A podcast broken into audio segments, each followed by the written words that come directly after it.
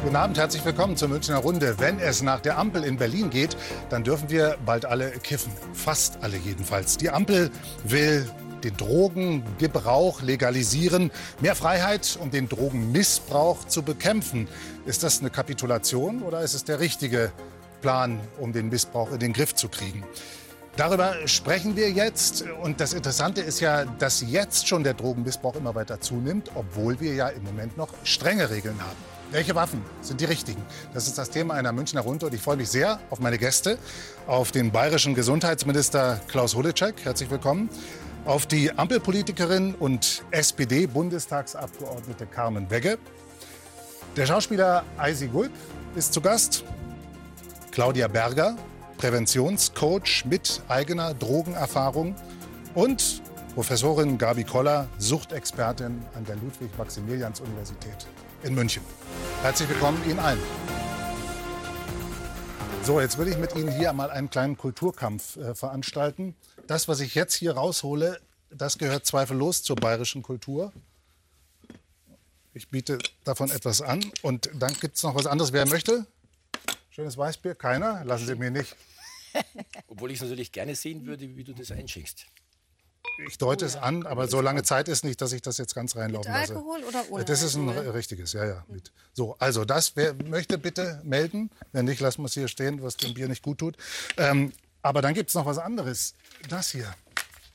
Gehört das auch zur bayerischen Kultur, Eisi Gulb? Ähm, wenn man informiert ist, dann weiß man, dass es zur bayerischen Kultur gehört hat. Jetzt? Ist es wie? Ich komme aus dem Chiemgau und das Chiemgau war nach Mecklenburg-Vorpommern mal das größte Hanfanbaugebiet Deutschlands. Ja. Und die ganz alten Bauern, und die habe ich selber interviewt, 90, 95-jährige alte Damen und Herren oder sowas, die haben mir das bestätigt. Die haben gesagt, ja, ja, draußen, da haben wir das Hanfeld gehabt, den Nutzhanf. Und im Vorgarten, da haben wir die andere Sorten gehabt. Und das ist unser Kraut gewesen und das hat man halt am Abend einmal geraucht. Aber wann ist das nicht mehr so? Seit wann? Das war bis in die 50er Jahre letzten Jahrhunderts.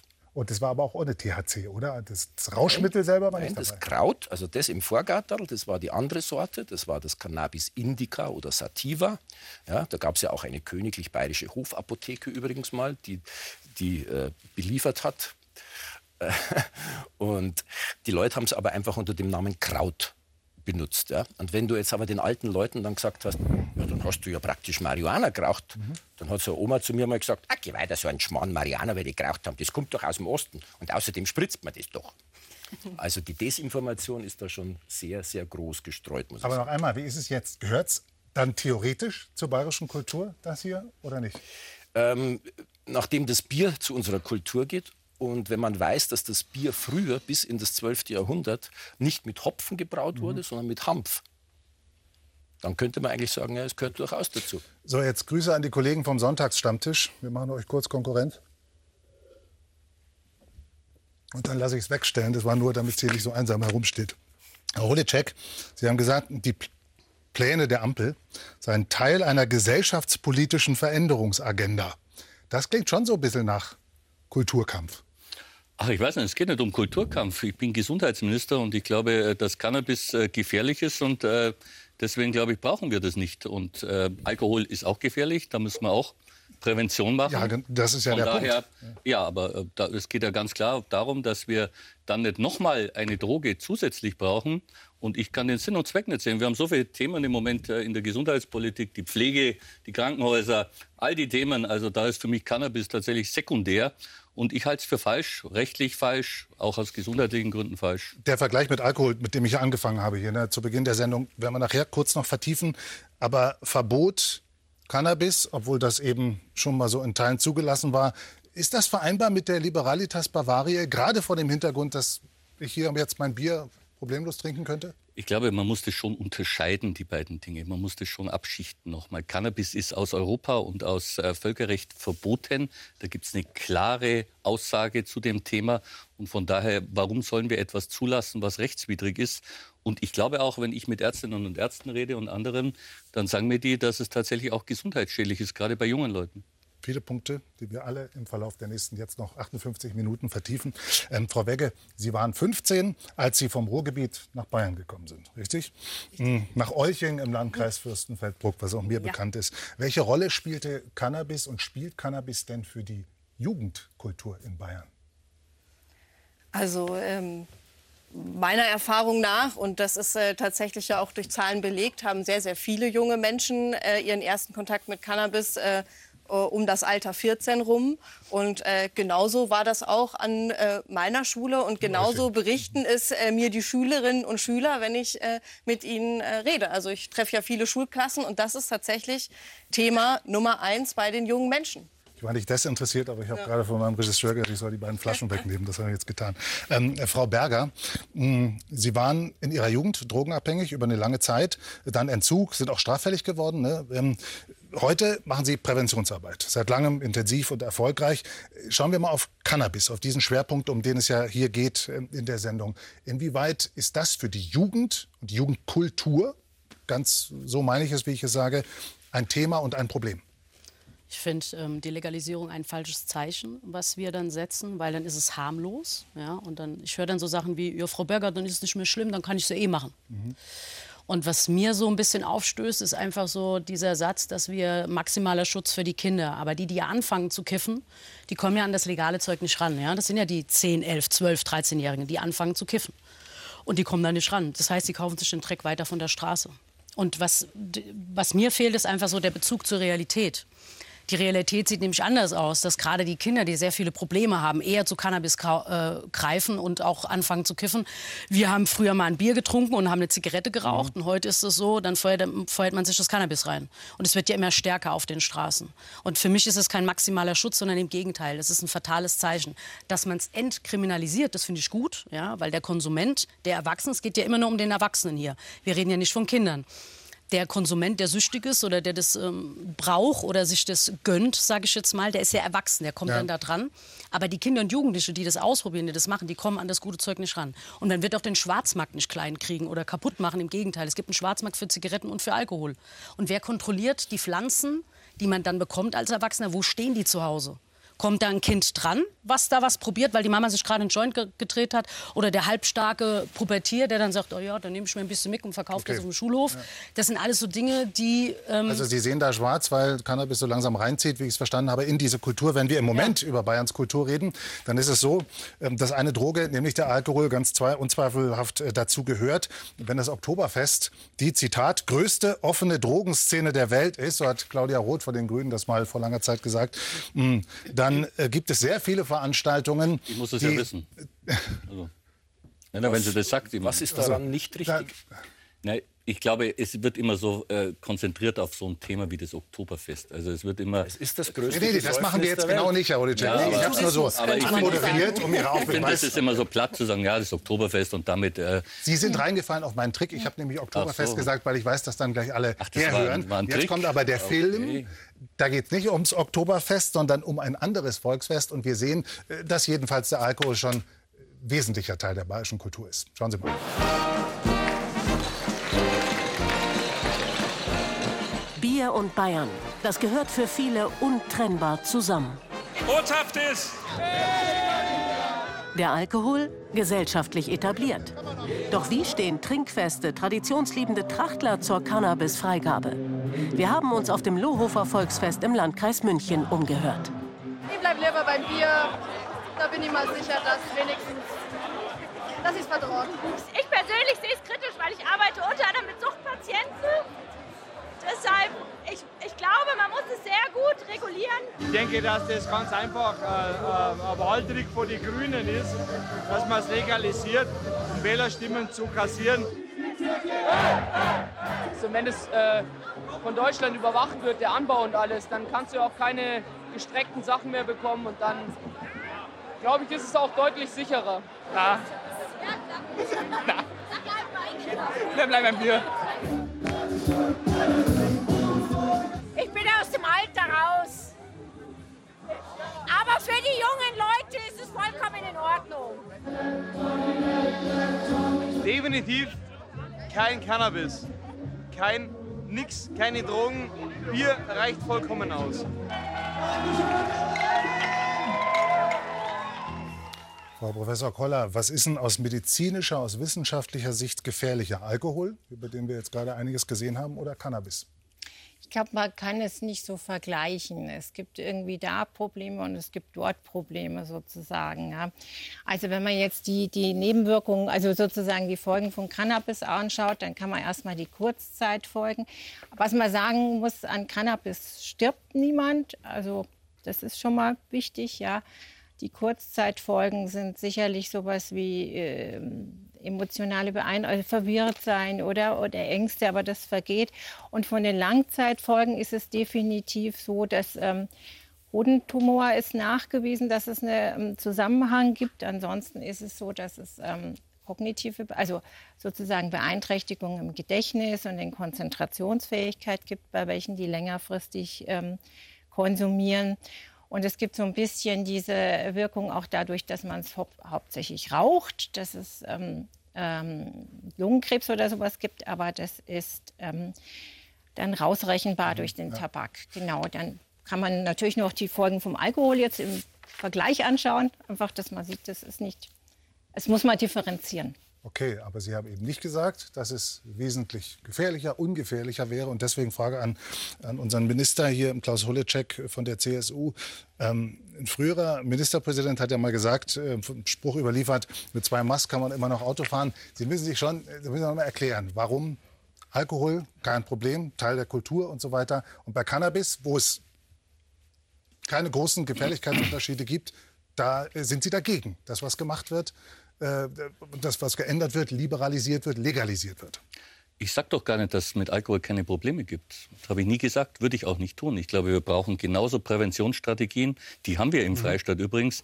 Es gibt heute verschiedene Süchte, die da sind und die muss man bekämpfen auch mit Prävention. Aber die Schlussfolgerung zu sagen, naja, mit Alkohol gibt es auch Probleme, aber deswegen können wir jetzt Cannabis doch freigeben, äh, das macht für mich Und keinen die andere Sinn. Schlussfolgerung, dann Alkohol auch einzudämmen? Wir haben, wir haben hier ja Strukturen, die da sind. Wir müssen mit Prävention darauf reagieren. Das tun wir. Ich sage es nochmal. Wir ignorieren das Thema auch nicht. Aber deswegen zu sagen, wir geben jetzt drogenfrei, äh, und das ist für mich keine Konsequenz aus diesem Thema. Darf ich da jetzt bitte, bitte einhaken? Gerne. Das muss jetzt sein.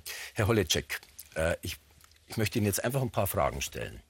Und ich hoffe, dass Sie mir nicht so als typischer Politiker antworten. Herr Gold, geben Sie mal eine, weil sonst kann ich mich, was ich dann auch gerne mache. Also, wenn, zu, also Entschuldigung, also ihr habt mich eingeladen. Das stimmt. Das ist jetzt wichtig. Ja, dann hauen Sie, legen Sie das los. Ist jetzt wirklich, mal eine Frage. Wirklich wichtig. Nee, das, sind, das, sind jetzt, das sind jetzt, das sind jetzt drei Fragen, die kann er mit Ja, Nein beantworten. Das ist ganz einfach. Stimmen Sie mir zu, dass, ähm, oder ich frage mal anders, ich fange fang mal anders an. Haben Sie selber schon mal illegale Substanzen zu sich genommen? Ich habe noch keine Drogen genommen. Gut. Legale Substanzen? Was verstehen Sie unter legalen Substanzen? Alkohol, Nikotin, Medikamente. Ich trinke ab und zu Bier, habe früher mal geraucht und habe es Gott sei Dank geschafft, mit dem Rauchen aufzuhören. Okay, gut. So, stimmen Sie mir zu, dass illegale Substanzen wie Kokain, äh, Crystal Meth, übrigens Crystal Meth, nicht Crystal Meth, wie Herr Söder gesagt hat, ja, ähm, Crack, äh, Heroin und so weiter, gesundheitsgefährdend sind, im Missbrauch sogar sehr gesundheitsschädigend und bei der Überdosierung tödlich. Ja. ja.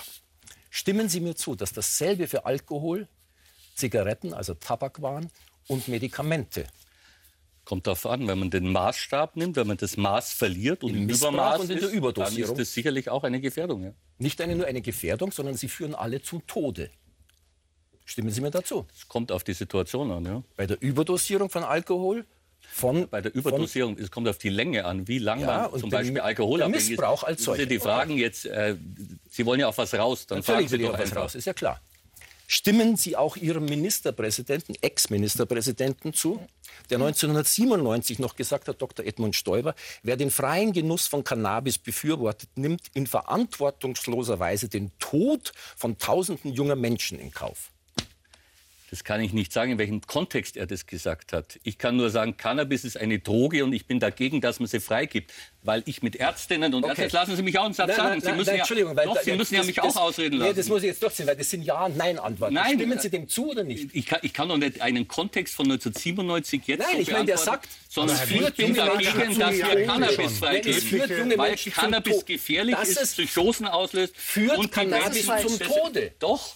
Diese Frage, Herr Guld, diese Das Frage, können Sie, ja. doch, das können Sie doch so nicht beantworten. Es gibt doch auch Leute, Okay, die Cannabis die- nehmen, die die. Kokain nehmen, die andere, die Frage. die Beigebrauch haben. sich- So einfach sind ist Sie es doch sich nicht. über die Zahlen So einfach ist es Sind nicht. Sie sich über die Zahlen bewusst? 74.000 Tote infolge von Alkoholmissbrauch. 40.000 bis 60.000 Tote infolge von Medikamentenmissbrauch jedes Jahr. Das sind Tatsachen. 125.000 Tote, das sind 340 pro Tag infolge von Nikotinabhängigkeit ja, und von Nikotinmissbrauch. Und null Tote von Cannabis. So, und jetzt frage ich als Erwachsener, jetzt frage ich als Erwachsener, So. mündiger Bürger, der seine Steuern brav bezahlt, der sein Leben im Griff hat, der funktionsfähig ist. Warum sollte mir irgendein Politiker, irgendein Gesetzgeber vorschreiben, die mit Abstand harmloseste Substanz aus dieser ganzen Drogenpalette nicht gebrauchen Herr zu dürfen, jetzt nicht müssen Sie ihn antworten dürfen. lassen. Jetzt lasse ich ich finde das extrem gefährlich, dass Sie Cannabis als harmlos bezeichnen. Extrem gefährlich. Wenn Sie Im mit Jugendpsychiatern... in Relation, Nein, in dann reden Relation. Sie mal mit Ärztinnen und. Ärzten. Reden Sie mit Jugendpsychiatern, Sie die müssen werden das in Ihnen Relation erklären. sehen. Müssen Sie- Lassen Sie mich ich halt auch bestehen, dass er das Sie kurz wollten mich ja jetzt Okay. auf eine Okay, gezielte sorry. Spur führen.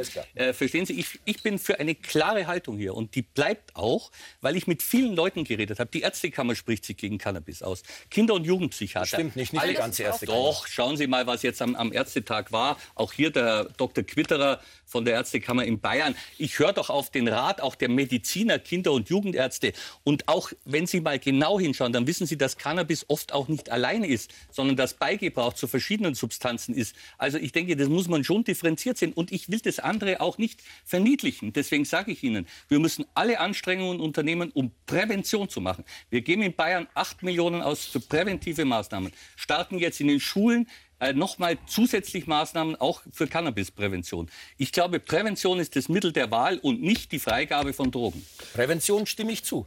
Würde man jetzt aber zum Beispiel die ganzen Kapazitäten, die man dafür verwendet, kleinen Kiffern hinterher zu jagen bei der Polizei, diese ganzen Energien, wenn man die in die Prävention stecken würde, hätte man wesentlich mehr erreicht. Sie sind Jurist. Ein Arzt, Sie sind im Gesundheitswesen, obwohl Sie kein Mediziner sind, sind Sie jetzt Gesundheitsminister, aber Sie sind Jurist. Der Arzt legt den hippokratischen Eid ab und sagt, er möchte dem Patienten nach gutem und bestem Gewissen helfen und möglichst heilen. Sie als Jurist sind doch für Gerechtigkeit zuständig und für, also in Ja, der Gesellschaft, aber das- Fair ist das Play. Aber das doch. Wo bleibt hier das Herren. Fair Sie, Play? Völkerrecht- Wo bleibt die. Gerechtigkeit? Europarecht sind ja gegen die Das kann Freigabe. ich, das kann ich tut das- kann nicht so stehen Ja, lassen. das weil das ist auch viele- es tut viele Punkte. Ist doch so, Frau Kollegin. Also, es gibt doch ein klares Gutachten von einem wirklich exponierten beauftragt haben, Verfassungsjuristen. genau, ja, und, was heißt das? Und, Wollen Sie deswegen die Expertise von Herrn Professor Wegener in Frage stellen? Herr Minister, wir, wir sprechen nachher noch über die rechtlichen Fragen. Sie haben ein Stichwort noch gebracht, Herr Gulb, das will ich jetzt mal vertiefen, nämlich äh, Kriminalität, äh, die in kleinen Kiffern hinterherjagen. Ähm, was die Ampel plant, müssen wir das Publikum vielleicht mal auf den Stand bringen. Äh, teilweise soll Cannabis legalisiert werden. Bis zu 25 Gramm für den Eigenbesitz sollen straffrei bleiben nach diesen Plänen. Und die staatlich kontrollierte Abgabe soll möglich sein. Privater Eigenanbau mit bis zu drei Pflanzen. Das alles auch um Kriminalität einzudämmen. Wann ist denn dieser Gesetzentwurf, der ja noch in der Ressortabstimmung ist, Frau Werge, wann ist denn der fertig? Wann wissen wir genau, wie es aussieht? Also unser Gesundheitsminister Karl Lauterbach hat gesagt, dass sein Plan ist, dass äh, der Gesetzentwurf, der fertige Mhm. Gesetzentwurf uns noch vor der Sommerpause zugeleitet wird.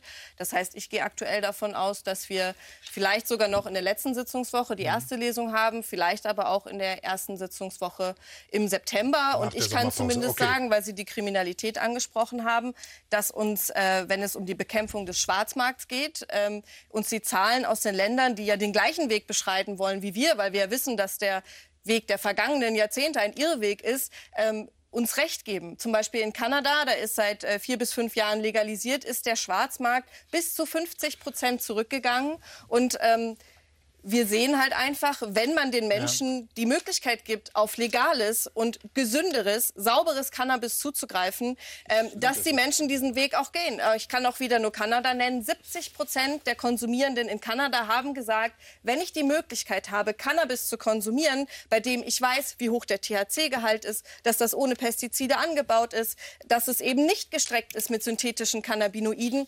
selbstverständlich wechsle ich dann Auch die auf den gesünderen Konsum. Diese, diese saubere, das saubere Gras, das nicht irgendwie gestreckt ist, verunreinigt ist, woher soll das kommen? Es gibt ja eine Erwartung, dass der Bedarf dann durch eine Legalisierung so stark steigen würde, dass der nur durch unsauberes Gras befriedigt werden könnte. Also da gibt es ja verschiedene Möglichkeiten. Da sehen die Pläne ja verschiedene Möglichkeiten vor. Zum einen natürlich der Eigenanbau. Ähm, da werden wir natürlich die Regulierung, also welche Samen werden zugelassen, äh, das wird äh, Wer klar kontrolliert das? definiert. Wer kontrolliert den Eigenanbau? Fahren Sie zu den Menschen nach Hause, die Genau. ihren Kram da anbauen? Ich mache noch, kurz mein- ich mach noch kurz meinen Punkt zu sein. Und das Wichtigste, und ich glaube, das ist halt das, die, also nicht jeder hat einen grünen Daumen, nicht jeder hat äh, im Zweifel einen Balkon, einen Garten, dann wird es die Cannabis Social Clubs geben. Und da äh, wird gemeinschaftlich angebaut. Wie schützt das die Kinder? Es gibt viele Studien aus Amerika, zum Beispiel aus Colorado, die besagt, Ja. dass seitdem es legalisiert worden ist, der Cannabisverbrauch bei den Jugendlichen sogar zurückgegangen Aber ist. gestiegen. Aber wer hat das- in wer hat die Folge, Studie in Folge gemacht? Wer hat die nicht mehr Studie gemacht? verboten, was nicht verboten ist, ist nicht mehr so interessant. Das stimme ich Ihnen ist zu, auch ein auf jeden Fall. Phänomen Und das dazu, ist ja. Wer hat diese Studie was, gemacht? was wir- was wir also wir reden, ist- doch, wir reden doch hier. Da sprechen wir jetzt wir von einer sehen, Stanford-Universitätsstudie. Naja, aber, aber die Menschen, die befragt wurden, waren das Kinder zwischen 12, 13, 14, 15 oder waren das Erwachsene? Jugendliche, Minors.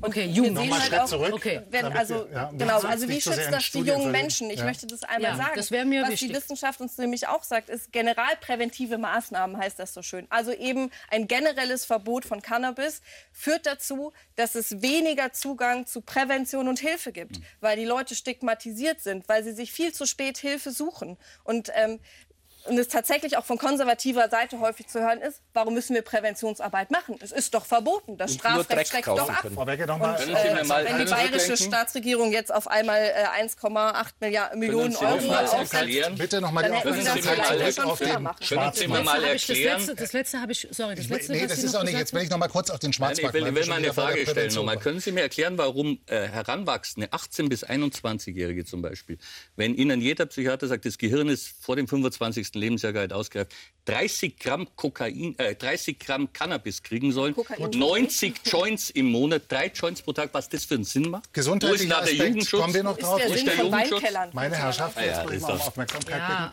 bitten. Schwarzmarkt, da will ich noch mal tiefer gehen, sonst sind wir gleich kommen wir zur Prävention und wieder Gesundheit. Ich ordne noch mal, wir sprachen über den Schwarzmarkt. Zitat Landeskriminalamt Niedersachsen. Ähm, organisierte Kriminalität wird durch Cannabisfreigabe nicht eingedämmt. Es ist nicht anzunehmen, dass langjährige professionelle Akteure des Drogengenres nach einer Legalisierung von Cannabis ihre Tätigkeit einstellen. Wer sagt das? Zitat wörtlich Landeskriminalamt Niedersachsen. Niedersachsen. Aus Amerika ganz andere Stimmen, um 30-prozentiger Rückgang. Jetzt sind wir hier.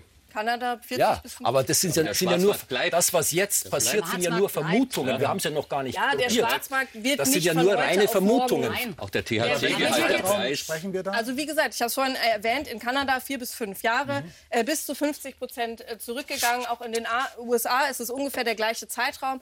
Also wer sagt, von heute auf morgen ist der Schwarzmarkt nicht mehr da, der lügt. Inklusive ja, aber Länder Meine. Frage, wie schützt Inklusive, das die Kinder? inklusive das die Kinder? Gewaltdelikte, die auch total zurückgegangen sind in Amerika Gibt's keine in diesem Antwort, ne? ganzen Zusammenhang. Gibt's keine. Also aktuell. Jugendschutz also in völlig den Wenn ein vernachlässigt. 13, ein Cannabis 13, vom 14-Jähriger Schwarzmarkt. kommt ja in den befriedeten Raum nicht rein, richtig? Gut. Der kommt an dieses legale Zeug, kommt er nicht dran. So. Wie schützen wir die Kinder? Das ist meine Frage. Wie Wie schützen wir die Kinder vor Alkohol und vor Zigaretten und vor Medikamenten? Das ist, das Das ist doch müssen eine wir, da müssen wir gar nicht mehr drüber nachdenken. Wieso reden Aber warum wir auch, sollen wir jetzt den gleichen warum, Fehler reden, machen? warum reden wir eigentlich auch nur über Jugendliche? Warum reden wir nicht über den erwachsenen Menschen? Weil, Weil wird es es ja der auch Erwachsene verboten. ist doch alt genug. Sie sind doch dafür, dass Erwachsene, Sie haben gerade gesagt, Sie möchten nicht, dass Ihnen ein Politiker vorschreibt, was Sie machen, Genau. ist richtig. Da bin ich vollkommen vor mit Aber euch. halt aber Ich gehe aber ich gehe aber gleichzeitig an die Schulen und warne die Kinder Genau. und sage ihnen ganz klar, und da haben sie völlig recht, ja, wo das Gehirn noch nicht ausgewachsen ist, ist es kontraproduktiv. Aber dazu bedarf es einfach einer Aufklärung. Sie fliegen jetzt Aber- so viel rum. Jetzt sind wir schon wieder Aber mal ja- Schwarzmarkt. Das ist ja eine Hoffnung, die dieser Gesetzentwurf hat. funktionieren. Das ist also, ähm, Auf gar keinen Fall. Aber Portugal, die schauen Zahlen wir- sagen ja was anderes. Also Schauen da wir mal verstehe auf ich nicht, Alkohol. woher, Ich warum Sie glauben, mit der dass Frage, wir haben jetzt rausgearbeitet, das ist eine Hoffnung. Es gibt Studien, die dafür sprechen und wie das Deswegen würde Landeskriminalamt ich zum nicht Beispiel sagen, es ist dagegen. eine Hoffnung, sondern es ist äh, quasi etwas, wovon wir ausgehen können. Ja? Wie Also viel, wie wird viel der Millionen setzt der. Schwarzmarkt von Zigaretten um jährlich in Deutschland? Wie viel Frau Millionen? Berger, Gegenfrage. Ähm, vor 20 Jahren hat Portugal die Drogen entkriminalisiert. Äh, sind da nun auch eine Ordnungswidrigkeit, weil wir ja schon über ein paar andere Länder sprachen. Und da hat die Polizei jetzt Zeit, sich auf die großen Dealer zu, zu konzentrieren und die zu jagen. Mhm. Ist das nicht eine erstrebenswerte Perspektive? Auf jeden Fall. Aber ich kenne jetzt. Ich Aber Sie glauben nicht, dass es komme klappt? aus Hessen. Ich kenne jetzt keinen Polizisten, der mir über den Weg gelaufen ist, der mich beim Elternabend begleitet hat oder im Kommunalpräventionsrat, in dem ich sitze. Ich kenne keinen Polizisten, der zu mir gesagt hat, ich bin für die Legalisierung. Im Gegenteil. Weil schauen Sie, die Kids, die zu mir ins Coaching kommen, die haben Psychosen, die haben Schizophrenie, die haben schon versucht, sich das Leben zu nehmen. Die sind emotional komplett fertig wegen Cannabis. Ja, wegen Cannabis. Kein Kokain oder irgendwas, sondern Cannabis. Und da gibt es einige, die zu mir sagen, was ein Glück, komme ich jetzt zu Ihnen und was ein Glück hat der Polizist mir zweimal ins Schienbein getreten. Der berühmte Schienbeintritt, wenn du noch mal kommst, wenn du noch mal kommst. Ja? Und ich finde es wichtig. Natürlich ist es auch immer ein Tropfen auf den heißen Stein, weil wenn ich immer die Konsumenten festnehme, komme ich an den Hintermann nicht dran. Da bin ich voll bei euch. Aber mir geht es hier rein um den Kinderschutz. Aber das haben wir genau solche Dinge wird es weiterhin geben. In dem Gesetzentwurf ist klar geregelt, dass wenn äh, Kinder oder Jugendliche unter 18 Jahren aufgegriffen werden mit Cannabis, dass das konfisziert wird und dass sie verpflichtet werden können zu Präventionsprogrammen. Und das Was möchte ich das schon auch noch mal sagen. Es gibt ja jetzt schon Präventionsprogramme. Ja, aber wo kommt das süchtige Kind hin? Es gibt keine Stellen, kein aber Psychiater, möchte ich einmal keine sagen, Krankenhäuser, nur wo die weil Kinder man hin können. konsumiert, ist man noch lange nicht süchtig. Haben Sie schon mal das gekifft mit muss 14, einen auch- 15? Ich habe mein, tatsächlich meinen ersten Joint habe ich mit 14. Aber was ist denn mit den Kindern, die fertig sind? Die brauchen Hilfe. Die Und das brauchen aber Hilfe. Die keine brauchen. Hilfe, aber da, die brauchen Hilfe, aber da hilft kein Verbot dagegen. Nein, um Gott, nein, Weil das die Kinder nicht. so oder so Aufklärung. kiffen und so oder so an das Zeug rankommen. wie holen wir die da weg? Aber sie kommen nur an Dreck mittlerweile Ja. ran. Ja, an reinen Dreck. Das Und das Cannabis sich wurde mittlerweile mit gestreckt auf eine so perverse Art und Weise. Bin ich in den Treibhäusern sprüht man Bleistaub drüber. Das größte Lungengift, das man sich in die Lunge ziehen kann. Schuhcreme, Schuhcreme, Plastik, Sand, Glas, alles Splitter. Bin ich voll bei Ihnen. All das, könnte, Aber- aber- all das aber- könnte man Genau. vermeiden. Und wie kommt der 14-Jährige an das legale Zeug? Ja, der kommt natürlich über den großen Bruder dran Substanz. oder Ah, sonst Der kommt über den großen Bruder. Ja, aber da kommt er jetzt ja auch dran. Der 14-Jährige, der, der kommt ich- ich- so ich- ich- oder ich- so ich- dran, wenn er Es will. öffnet eine neue Tür, es wird ein neues Business geöffnet. Jetzt hätte eh keiner, wenn als drei durcheinander reden, hätte eh keiner mit so die Es wird ein Punkte. neues mit. Business damit geöffnet, Frau ganz Koller, einfach. Ist so. Viele Argumente, die wissenschaftlich oder nicht wissenschaftlich waren. Was ist denn an dem Punkt, an dem wir jetzt sind? Prävention, Jugendliche, wie sehr sind sie gefährdet durch eine Freigabe oder eben nicht Freigabe? Was ist aus Ihrer Sicht Suchtambulanz in München an der Ludwig-Maximilians-Universität dazu zu sagen? Also es ist definitiv so, dass das jugendliche Gehirn gefährdet ist durch Cannabis, ganz definitiv. Da hat man auch richtig bildgebende Befunde gefunden. Also das ist definitiv so. Die Frage ist natürlich, wie kann man das jugendliche Gehirn am besten davor schützen? Ne? Das ist die große Frage, die uns ja alle verbindet. Ähm, Indem man sauberes und vor allen Dingen THC-reduziertes Gras, so wie es früher mal war, ja, als ich gekifft habe, als junger Mann oder sowas, als wir das gekriegt haben im englischen Garten, sowas, dann waren das Homegrown-Geschichten daran. Ja? Das war harmloses Zeug. Aber das, was jetzt aus den Treibhäusern kommt, weil es eben in der, von organisierten Verbrechen äh, zubereitet wurde, um es möglichst klein und kompakt zu machen, damit man noch mehr verkaufen kann und teurer verkaufen kann, also das ist mittlerweile einfach großer Dreck. Und diesen Dreck muss ich rausbringen. Und am besten dann ja erst die Jugendlichen die- dazu die- bringen, die dass sie Hoffnung, den ja? irgendwie konsumieren. Herr Genau. Gult, man kennt Sie aus den Eberhofer-Krimis. Äh, Da spielen Sie den kiffenden Vater des Polizisten Franz Eberhofer. Ich bin zwar sicher, dass wahrscheinlich fast alle Zuschauerinnen und Zuschauer Sie kennen, aber vielleicht nicht alle. Deswegen noch mal kurze Szene zur Erinnerung. Was machst denn du da, Vater? Siehst du, ein bisschen Garteln. Was sind das für Pflanzen? Das ist ja Cannabis. Geh, willst du da Ahnung davon jetzt, Alter? Du, der Vater pflanzt da im Garten Rauschgift und du schaust in aller Seelenruhe zu, oder was? Du, der Vater kann in seinem Garten machen, was er will. Das werden wir ja sehen. Ja, ja, ja, bist denn du deppert? Jetzt lass doch Papa sein Wie tut sich der Papi aufregen, gell? Ihr spinnst doch alle für mich! Zur Drogenhöhle lasse ich mein Kind keine Sekunde länger.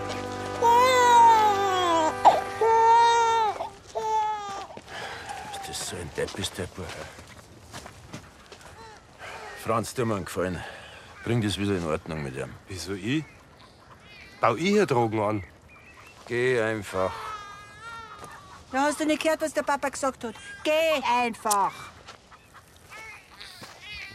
Leopold.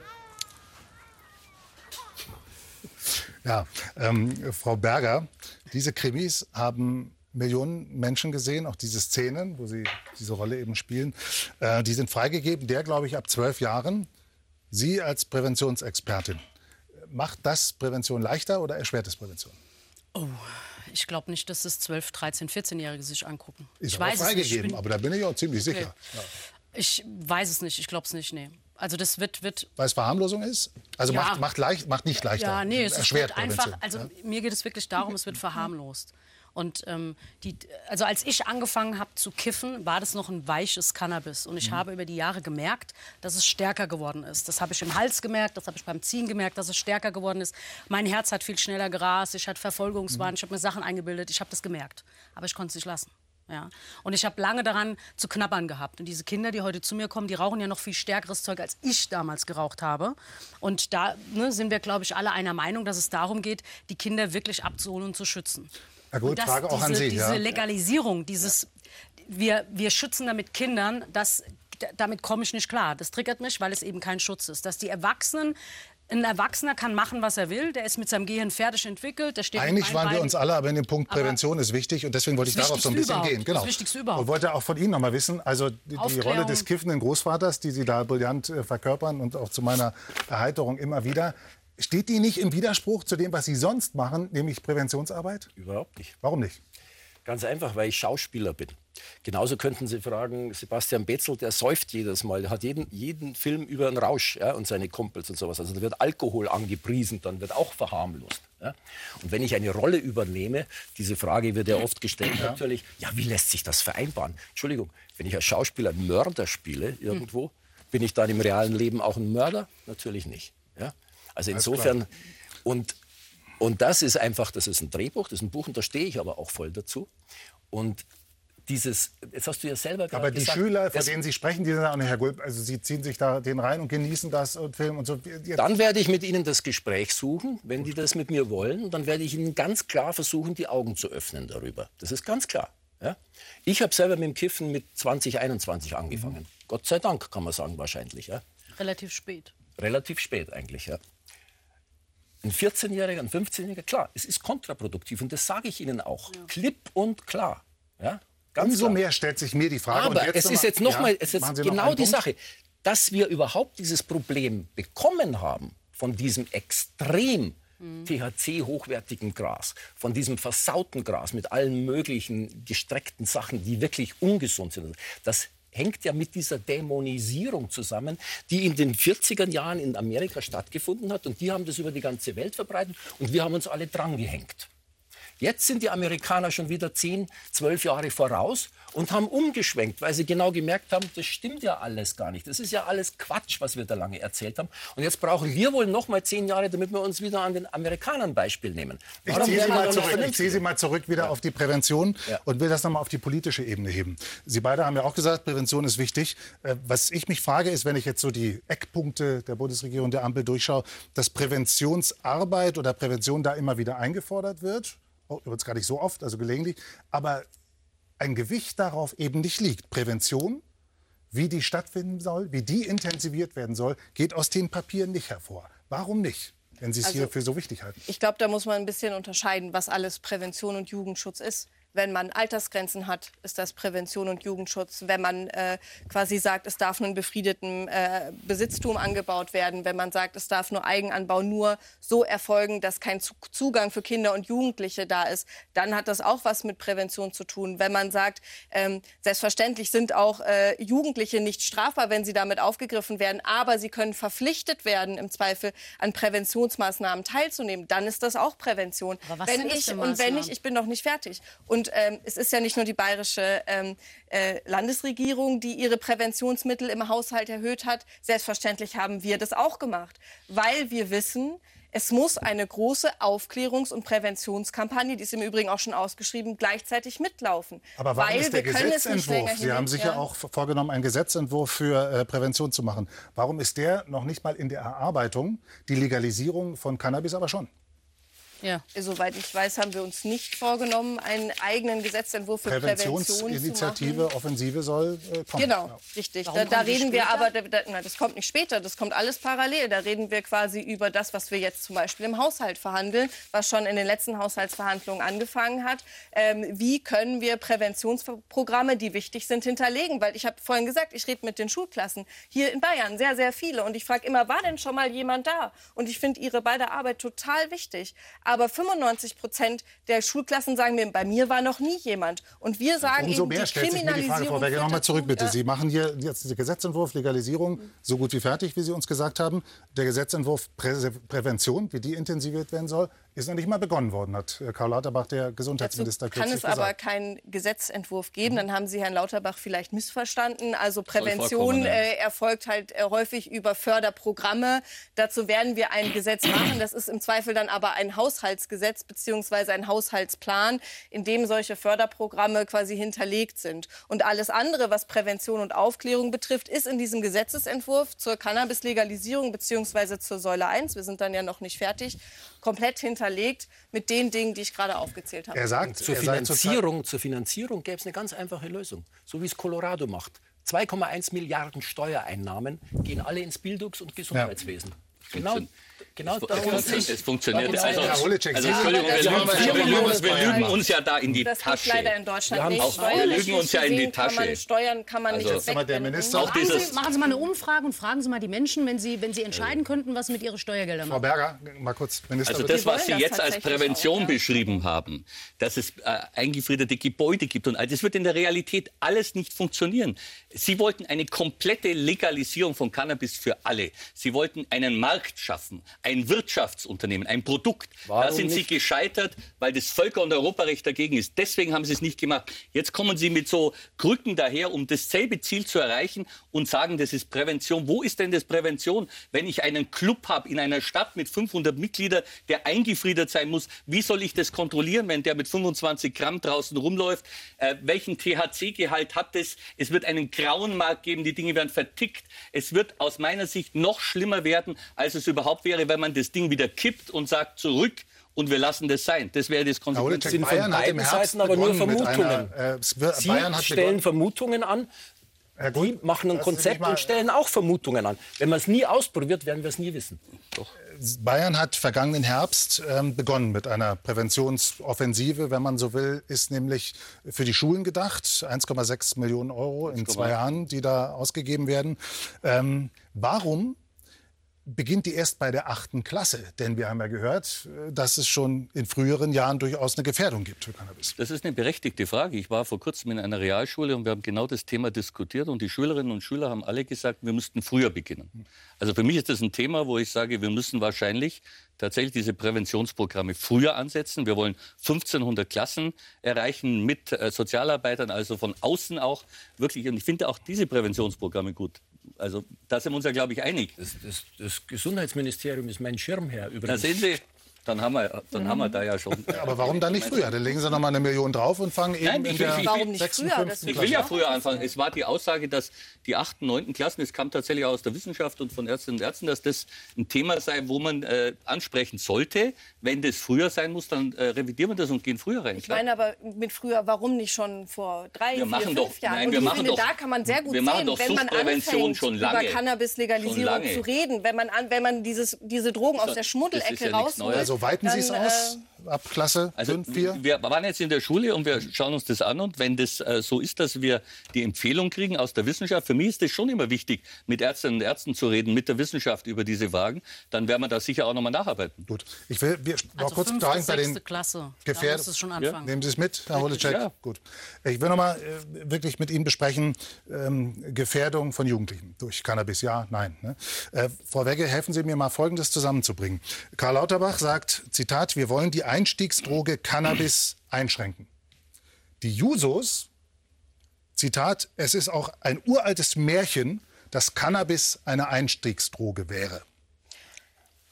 Da muss ich ganz ehrlich sagen, haben die Jusos recht. Äh, da muss ich jetzt äh, äh, meinem Minister von der Fahne gehen. Also wissenschaftlich ist das tatsächlich kalter Kaffee, würde man sagen, dass das eine Einstiegsdroge ist. Da wird hier schon genickt. Selbst das Bundesverfassungsgericht hat in seinem Urteil von 1996, glaube ich, schon festgestellt, dass die überwiegende Mehrheit äh, sagt, es ist keine Einstiegsdroge. Und inzwischen ist das, glaube ich, die. Wer wurde denn befragt? Frau Koller, bitte, wie Ja, ist doch, der Stand das, der Wissenschaft? ist, da gibt es jetzt keine eindeutigen Daten dazu, dass irgendwie Cannabis Einstiegsdroge ist. Und es Keine kann jede Droge kann eine Keine Einstiegsdroge Daten sein. Also- Jede. Das heißt, die Zigarette kann die Einstiegsdroge sein, das erste Bier kann die Einstiegsdroge jetzt sprechen sein. Allein das Wort Einstiegsdroge ist ein völliger Unsinn. Das ist ein völliger Also die Kids, die zu Unsinn. mir kommen, die fangen alle nicht mehr mit Zigaretten oder Alkohol an, die fangen an zu kiffen. Ja? Und mit was kiffen sie? Mit Tabak. Ja, natürlich. Ja, natürlich. Oder pur. Und Oder genau da müsste man sie zum. Beispiel auch aufklären. Dass man Tabak ihnen sagt, dass der, Konsum, dass der Konsum von Cannabis eben auch aufgeklärt wird. Dass man eben nicht raucht, weil es dann Verbrennungsvorgaben gibt, dass man nicht mit Tabak mischt, weil es dann dieselben Dann schädlichen Wirkungen eine gibt. To-Do-Liste, wie sie es am besten machen, oder was? Ja, in der, in der Tat. Wenn wir das irgendwann mal wirklich anfangen, mit den Kindern ehrlich zu reden, dann muss ich ihnen ehrliche Informationen geben. Ja? Jetzt haben wir die Praktiker, aber Frau Koller, bitte, Sie, wie Sie mal hören, aus Ihrer Sicht wissenschaftlich kann man so nicht klar sagen, äh, dass Also es man kann nicht klar sagen, dass Cannabis eine Einstiegsdroge ist. Okay. Äh, noch ein Punkt bei den Jugendlichen. Ich will noch mal auf Ihre Pläne zurückkommen. Sogenannte Edibles. Ja, es soll geprüft werden, laut Ihren Plänen, ob auch Lebensmittel mit Cannabiszusatz angereichert werden können dürfen. Äh, sogenannte Edibles sind das dann. Vor allem Süßigkeiten könnten damit gemeint sein. Ich will jetzt die Frage mal so formulieren. Äh, heißt das, dass Haribo dann äh, die Kinder künftig erst richtig froh macht, wenn das kommt? Also ich meine, in dem Säule 1 Gesetz, da gäbe es ja nur eine Möglichkeit, in dem Edibles ausgegeben oder abgegeben werden könnten. Das sind die Cannabis Social Clubs. Ähm, und da gibt es verschiedene Perspektiven zu beobachten. Also zum Beispiel in den USA, da hat man am Anfang Edibles zugelassen, die gibt es auch immer noch. Da gab es dann eben diese Gummibärchen, die THC-Gummibärchen. Und äh, wenn man die nicht gescheit aufbewahrt und da denkt sich ein Kind, hm, Verwechslungsgefahr. Genau, Verwechslungsgefahr wird man eingewiesen. Die haben nachgesteuert, die haben gelernt, die haben jetzt äh, Schutzvorrichtungen äh, an den Verpackungen, kennen wir ja auch äh, von verschiedenen Dingen jetzt schon, dass sie Kinder eben nicht öffnen können. Ja? Ähm, und theoretisch aus gesundheitlicher Perspektive, das äh, kann ich hier nur zustimmen, ist quasi ein Kreuzkonsum, den es jetzt halt dann sonst gibt, zum Beispiel mit einem Joint, wesentlich gesundheitsgefährlicher, als wenn ich mir jetzt meinen äh, Kuchen backe. Ähm, aber das werden wir ja nicht verbieten. Das kann im Zweifel jeder für sich selbst entscheiden. Oder wie er vaporisieren sie zum Beispiel. Jedenfalls die Prüfung, Edibles, ja oder nein, geht in die Richtung. Im einer Straßenverkehr. Das äh, kann ich jetzt nicht sagen. Das muss die Bundesregierung ähm, entscheiden. Wir werden sicherlich im dass- parlamentarischen Verfahren auch noch mal drüber reden. Aber äh, es gibt äh, Dinge, die dafür sprechen. Es gibt- Dinge, die dagegen sprechen. Und äh, am Ende des Tages müssen wir uns halt auf das Vernünftigste einigen. Ziehen Sie das Gesetz zurück, das ist das Vernünftigste. Überhaupt nicht. Ich halte es wirklich für Ziehen Sie es fatal. zurück Also konzentrieren Sie sich auf die wesentlichen Cannabis, Herausforderungen. jede- Wo kommen also Medikamente Frage, her? Wie funktioniert ist. das? Eine Frage, die mir sehr wichtig ist, weil bis dato haben Sie das nicht beantwortet. Sie haben gesagt, für Jugendliche ähm, wird es straffrei sein, das zu nehmen, aber trotzdem wird es äh, verfolgt und man sagt, hier ihr müsst in ein Präventionsprogramm. Ja, richtig? Habe ich das richtig verstanden? Aber was ist das für ein Programm? Das würde mich interessieren. Wenn, wenn jetzt ein 14-Jähriger, 13-Jähriger auf der Straße von einem Polizist kontrolliert wird und der ist stoned und hat Cannabis dabei. Ja? So. Der Polizist wird mit dem Kind reden, vielleicht die Eltern einladen, sagen, hier, wir müssen mal irgendwie was machen. Aber was macht man dann? Weil sie sagen, das Kind wird dann zu verdonnert oder muss dann in, einen, in ein Präventionsprogramm. Was Frage ist, ist klar. das? Bestes Beispiel. Portugal. Nein, nein, ich möchte von ihr Ja. wissen, was es wird gibt es sein? jetzt schon Präventionsprogramme, die von Jugendgerichten Ein zum Beispiel, Beispiel, was? Michel heißt es, glaube ich. Was- was äh, macht man es da? Na, da macht man ungefähr das, was Sie wahrscheinlich auch machen. Da, trifft, äh, da, da setzt, setzt man sich hin und äh, redet quasi über kritischen Konsum, ähm, was gesundheitsschädlich ist, was der Konsum der Droge mit Also wie eine einem macht. Bewährungsauflage. Das Kind muss da hingehen, keine Ahnung, sechs Genau, Wochen, also Wochen, man, was weiß ich. man kriegt quasi die besondere Aufklärung. Und wer ja? übernimmt diese Kosten? Der Staat? Der Staat Ja, zahlt. natürlich. Also die Mutter, Papa oder so muss es nicht bezahlen. Nein. Nein, nein, sondern es soll der Staat zahlen. Und ich möchte vielleicht auch noch mal eine Sache feststellen.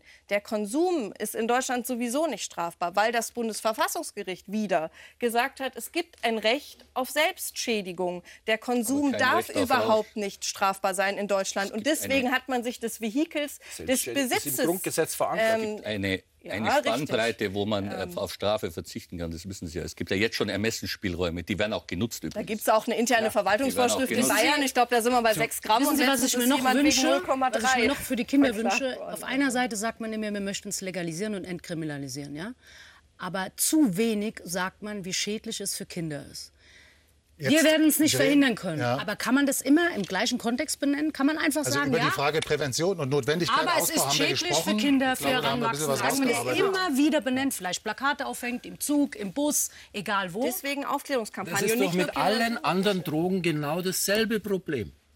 Und zwar ein viel schlimmeres. Alkohol ist ein wesentlich Nikotin, Alkohol, das sollte ständig Zellgift. Ist ein Ja, richtiges natürlich. Zellgift. Ja. Es ist zu wenig wird das Nikotin ist ein. Zellgift. Es sterben 60.000 Menschen an Medikamentennebenwirkungen.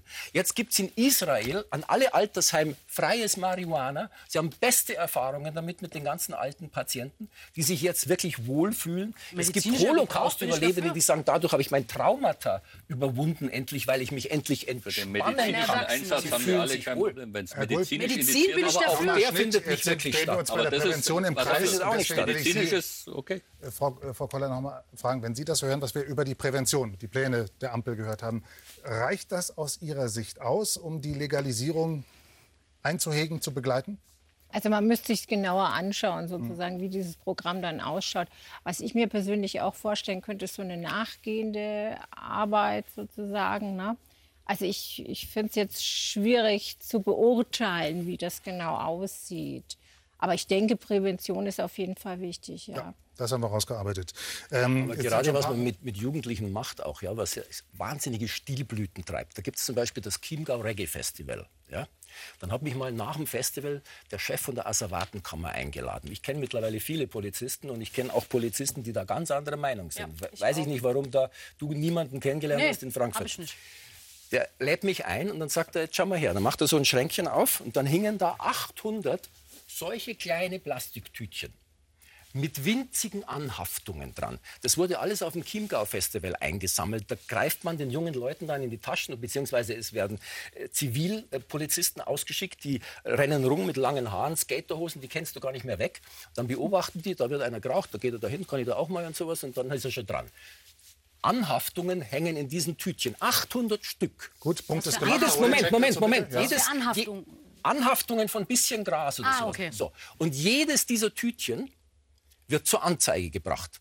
Jedes dieser Tütchen wird aber vom Richter eingestellt wegen Geringfügigkeit.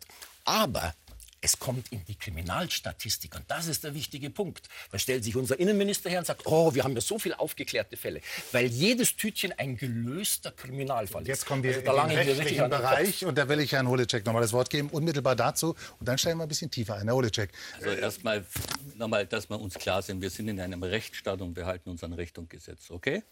Das ist Also doch die Sie das argumentieren wie die Frau Mortler damals. Aber das erwarten, nein, Entschuldigung, aber das erwarten wir doch alle. Wenn wir Gesetze ändern, dann ist das was anderes. Aber geltende Gesetze müssen eingehalten werden. Ja, Gibt es Und auch wir haben- Gerechtigkeit? und jetzt zum inhaltlichen Schauen Argument Sie, der schauen Aufwand, Sie den die nochmal, es gibt, ich habe es ja vorher beschrieben, es gibt jetzt schon die Chance, bei geringen Mengen einzustellen, das Verfahren, das haben Sie ja auch dargestellt.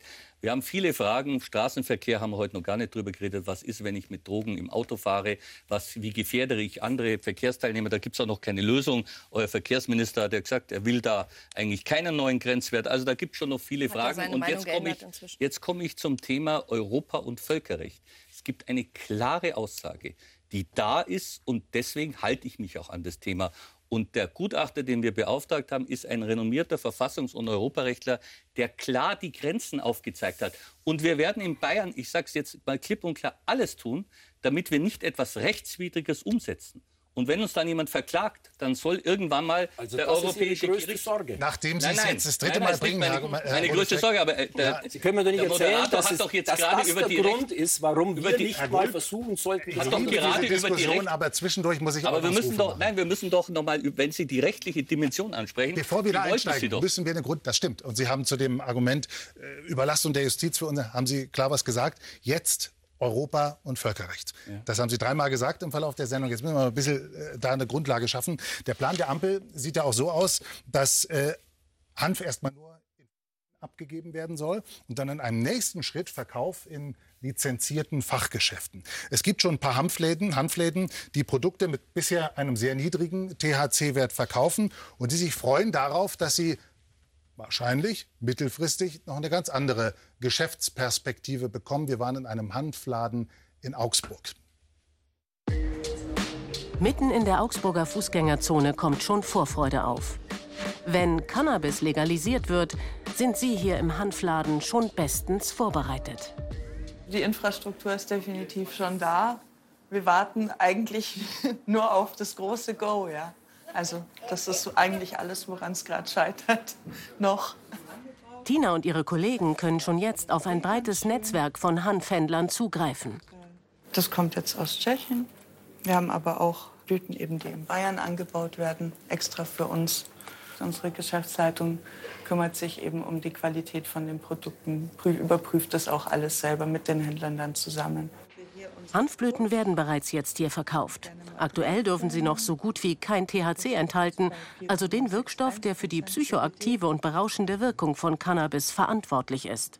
Bei der Legalisierung würden wir eben auch THC-Produkte anbieten. Ähm, ich denke mal, dann würden wir einfach unsere Blütenecke erweitern. Tina selbst ist, was die Wirkung von THC angeht, sensibilisiert und möchte für ihre Kunden mehr sein als nur eine Verkäuferin. Besonders für die Jüngeren. Dann sind wir natürlich auch in der Verantwortung, den einfach mal drauf anzusprechen und einfach mal zu schauen, wie es ihm geht. Vielleicht hat er psychische Probleme oder was auch immer und dann einfach schauen, wo man unterstützen kann. Hier im Laden könne man wenigstens darüber sprechen, wenn es Probleme gibt. Beim illegalen Verkauf auf der Straße sei das nicht möglich. So, die freuen sich also darauf, dann irgendwann THC-Produkte, wie die Dame da gerade gesagt hat, anzubieten. Ähm, ich will nur sagen, das riecht zwar angenehm, aber hat ein THC-Gehalt von 0,2 Prozent. Also das ist sehr gut in dem Bereich, über den wir hier nicht sprechen, wenn es um Legalisierung geht. Ähm, bis dahin, bis THC-Produkte angeboten werden können, ist es noch ein weiter Weg. Es soll erstmal Modellregionen geben. Eine Modellregion will München sein. Information für den Gast aus Darmstadt. München will zeigen, wie es laufen kann mit einem legalisierten, äh, mit legalisierter Cannabisfreigabe. Und die Staatsregierung läuft Sturm dagegen. Was haben Sie dagegen, Herr Holecek? Ja, wir laufen doch nicht Sturm dagegen, sondern wir sagen klipp und klar, dass diese Modellregionen rechtswidrig sind. Weil sie, Modellregionen sind eigentlich nur möglich in ganz engen Grenzen für den medizinischen wissenschaftlichen Gebrauch. Hier will man einen Umgehungstatbestand schaffen. Deswegen ist es aus meiner Sicht rechtswidrig. Und was rechtswidrig ist, werden wir nicht umsetzen. Sie haben gestern, glaube ich, veröffentlicht, einen offenen Brief an den Minister geschrieben und diese rechtlichen Wir Argumente. Brieffreunde. Wir sind Brieffreunde. Ja. Und diese rechtlichen Argumente, die er gerade vorgetragen hat, als Populismus und bewusstes Missverstehen von rechtlichen Argumenten bezeichnet. Das ist eine klare Ansage.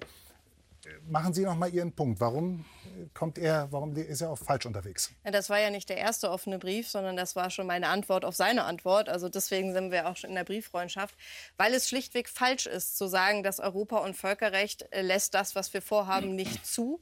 Ähm, wie er richtigerweise äh, gesagt hat, äh, gibt es Ausnahmen äh, vom Cannabisverbotsregime auf internationaler und europäischer Ebene. Für wissenschaftliche. Das ist der Eigenkonsum. Ja. Darunter fällt hier dann der Eigenanbau und mhm. die Cannabis Social Clubs. Und dazu gehören auch die wissenschaftlichen Zwecke. Und wenn wir sagen, und das ist ja jetzt heute auch schon äh, häufiger aufgekommen, wir wissen gar nicht so genau, wie wirkt sich das auf den Schwarzmarkt aus, wie wirkt sich das auf die Bekämpfung von organisierter Kriminalität aus, wie wirkt sich das auf den Konsum von Jugendlichen aus. Aber das, was wir da gerade gesehen haben mit dem Einspieler, die Handfläden, die sich jetzt freuen, dass sie ihr Sortiment äh, mittelfristig ausweiten können, das klang jetzt nicht so nach wissenschaftlicher äh, Stoßrichtung, oder? Also ich meine, äh, wir werden in Modellprojekten werden wir Cannabis-Abgabestellen brauchen, ob das dann CBD-Geschäfte sind oder nicht. Das wird im Zweifel die Kommune entscheiden, weil das ja ausschreiben muss, ein solches Modellprojekt. Projekt. Man braucht eine wissenschaftliche Begleitung. München bietet sich da super an mit der LMU oder der TU. Übrigens auch Frankfurt möchte eine Modellregion werden. Sehr, sehr viele Städte in Deutschland ähm, machen sich da gerade schon auf den Weg und ähm, es ist eben nicht rechtlich eindeutig, dass das nicht funktioniert, sondern es ist tatsächlich so vorgesehen. Und auch Die Niederlande haben schon festgestellt, dass das, was sie so praktizieren, bei sich vielleicht nicht der richtige Weg ist und haben sich auch auf den Weg gemacht und haben jetzt äh, zehn Kommunen äh, ausgewählt. Die sind in der ersten Phase und Ende 2023, also Ende diesen Ende Jahres, 23. ähm, werden die in die lizenzierte Abgabe von Cannabis in Fachgeschäften gehen, die aus äh, Cannabis verkaufen aus staatlichem Anbau, weil das ist nämlich das Problem in den Niederlanden. Cannabis vom Schwarzmarkt gestreckt, keine Kontrolle des Staates. Und deswegen ähm, ist es eben nicht klar äh, europa- und völkerrechtswidrig, sondern das Recht räumt uns eben diesen Spielraum ein, um genau den Weg zu gehen, den wir beschreiten. Und gerade wenn wir eben zeigen können, es hat positive Jetzt klingen Sie Auswirkungen aber auf all sicherer, Frau. Wegge, als Sie das in dem Brief äh, tun. Ich will da mal raus mal zitieren. Da steht drin, Sie wollen prüfen, ob eine Initiative nötig ist, um mittelfristig den einschlägigen EU-Rechtsrahmen zu flexibilisieren und weiterzuentwickeln. Das klingt noch alles sehr Das ist unsicher. auf jeden Fall, das ist auf jeden Fall unser Ziel, weil das möchte ich vielleicht gerne noch ausführen, weil ja auch immer so dargestellt wird, wir würden uns jetzt für diesen Weg entscheiden, weil es sicher europa- und völkerrechtswidrig ist. Auch da würde Ja. ich widersprechen. Es Sonst gibt das nie renommierte. Völkerrechtler. Es gibt renommierte Völkerrechtler, Ja. wie zum Beispiel. Professor Dr. Ambos, auch Ja. Leute, die international dazu forschen, die sagen, es ist Also- schon möglich, man kann das vertreten, aber wie immer in der Juristerei gibt es äh, zwei Juristen, fünf Meinungen und ähm, am Ende des Tages haben wir uns ab. auf den europarechtssicheren Weg äh, verständigt, weil das, was wir jetzt vorhaben, und da möchte ich mich schon so weit aus dem Fenster legen, ist ähm, sehr deutlich möglich im rechtlichen Rahmen. Aber wenn wir Europarechts sicher legalisieren wollen, also eine flächendeckende lizenzierte Abgabe von Cannabis möchten, ohne dass es am Ende vom EuGH landet, dann ist es ganz klar, brauchen wir eine ähm. Europarechtsinitiative. Ich frage mich, warum Sie das im Vorfeld überhaupt schon verhindern wollen. Sie könnten sich ja geht doch nicht freuen, ums wenn Sie daran scheitern. Nein, schauen wenn Sie, Sie- tatsächlich daran schauen Sie, Sie scheitern haben am ja EuGH, dann, dann können Sie sich ja nur ins Fäustchen Aber Sie haben ja doch vorher Aber warum gesagt, wollen Sie, Sie das sind im doch Jurist. Vorfeld? Jetzt äh, gestehen Sie mir zu, dass ich aus meiner juristischen Kenntnisse sage, ich habe ein Gutachten. Das glaube ich Ihnen. Und ich kann die Position vertreten. Und ich werde die Position vertreten und glaube, dass dieses Vorhaben rechtswidrig ist. Und ich kann nichts Rechtswidriges umsetzen. Deswegen wird dann irgendwann wahrscheinlich mal ein Gericht entscheiden und ich habe nichts dagegen. Wie sagt Wenn man so schön, Glauben ist nicht Wissen. Naja, aber Glauben ist keine Tatsache. das ganze Ja? Leben besteht und, natürlich und Sie müssen aus doch der Regierung jetzt einfach mal die Chance geben, das Muss ich das? auszuprobieren. Warum nicht? Warum? Ja, warum? ja gut, Sie sind Warum in der? Opposition Die diesmal. wenn die Regierung Aber wenn die das das jetzt ausprobieren und und, dann dran nicht- scheitern, Ja. dann haben Sie gewonnen. Okay. Gar Aber man muss es Gewinnen. zumindest einmal probieren. Ja? geht es doch gar nicht ums Gewinnen. Wenn Sie das jetzt so beschließen, das Gesetz wird und noch kein Urteil des Europäischen Gerichtshofs gefallen ist, dann müssen Sie es umsetzen. ne? Wir müssen Gesetze immer umsetzen, weil wir bundestreu sind. Dann wird München Aber eine die Frage wird, nein, die Frage wird doch sein, wie ist der Vollzug geregelt? Da sollen doch Landesbehörden beteiligt werden und andere Dinge. Und ich werde doch nicht im Vollzug Dinge regeln, die rechtswidrig sind. Da werde ich mich dagegen stellen. Und dann muss irgendjemand möglicherweise sein Recht einklagen und dann muss ein Gericht das endgültig irgendwann entscheiden. Aber Wir ich kann kommen doch keine zum Schluss. rechtswidrige Position umsetzen. Ein Also das für inhaltliches demokratisch Argument. Aber das wirklich ist jetzt- sehr, also das jetzt- wirklich sehr bedenklich. Nein, wieso denn? Andersrum der Wolf. Bayern hat eine Wolfsverordnung verlassen, wo es auch heißt, das ist europarechtlich mh, zumindest mal vielleicht ein bisschen auf dünnem Eis. Jetzt kommen Sie vom Weißbier über den Wolf zum So ist es. Ich wollte schon nur, die, also- die, die, die, die, die, ist die Verbindung. Ich will noch eine inhaltliche Bayern sind aber wirklich immer, immer ein bisschen, brauchen immer für alles ein bisschen länger. Überall müssen sie irgendwie noch Aber ein man lebt doch gerne in Bayern, oder? Ja, Ist doch schön die. Prügelstrafe wurde in allen Bundesländern Die Leute nach 1973 Bayern, an, abgeschafft. In Bayern zehn Jahre später. Und Ich genau finde, Bayern ist ein jetzt tolles ja. Land, da lebt man gerne. Natürlich, ich bin, ich Und bin in Bayern kiffen richtig Bayern. viele Menschen. Ja? Muss, ich, auch- muss man auch mal Ich will das nicht. Aber. Entschuldigung, das, was hier passiert, ist zum großen Teil einfach auch Wahlkampfgetöse, weil der Koller. einfach Nein. jetzt Jetzt bevorsteht. Sie Als einmal mit Gesundheitspolitiker der wäre es ist Einmal mit der, zum Schluss mit der logisch. politischen Frage bedrängen. Ich habe Sie immer nach den wissenschaftlichen Dingen gefragt. Glauben Sie, dass wir in fünf Jahren so Hanfzelte oder sowas in Bayern haben werden? Dass irgendwo auf der Wiesen vielleicht so ein Ding steht, wo man dann... Ich bin gespannt. Ich, ich glaube es aber nicht. Vielen Dank. Danke Ihnen, dass Sie hier waren. Äh, Dass Sie, jeder hat mehr geredet, als ich es in anderen Diskussionsrunden schon erlebt habe, weil Sie alle parallel gesprochen haben. Äh, Leidenschaft. Ja. offensichtlich. Also vielen Dank fürs Mitwirken. Danke Ihnen äh, fürs Zuschauen, fürs Interesse. Jetzt äh, kontrovers. Ähm, die Story, die Entführung der Landshut 1977 aus Sicht der Geiseln. Eine sehr interessante Doku, die ich mir schon angeschaut habe, weil sie in der Mediathek schon drin ist. Danke fürs Interesse. Schönen Abend. Bis zum nächsten Mal.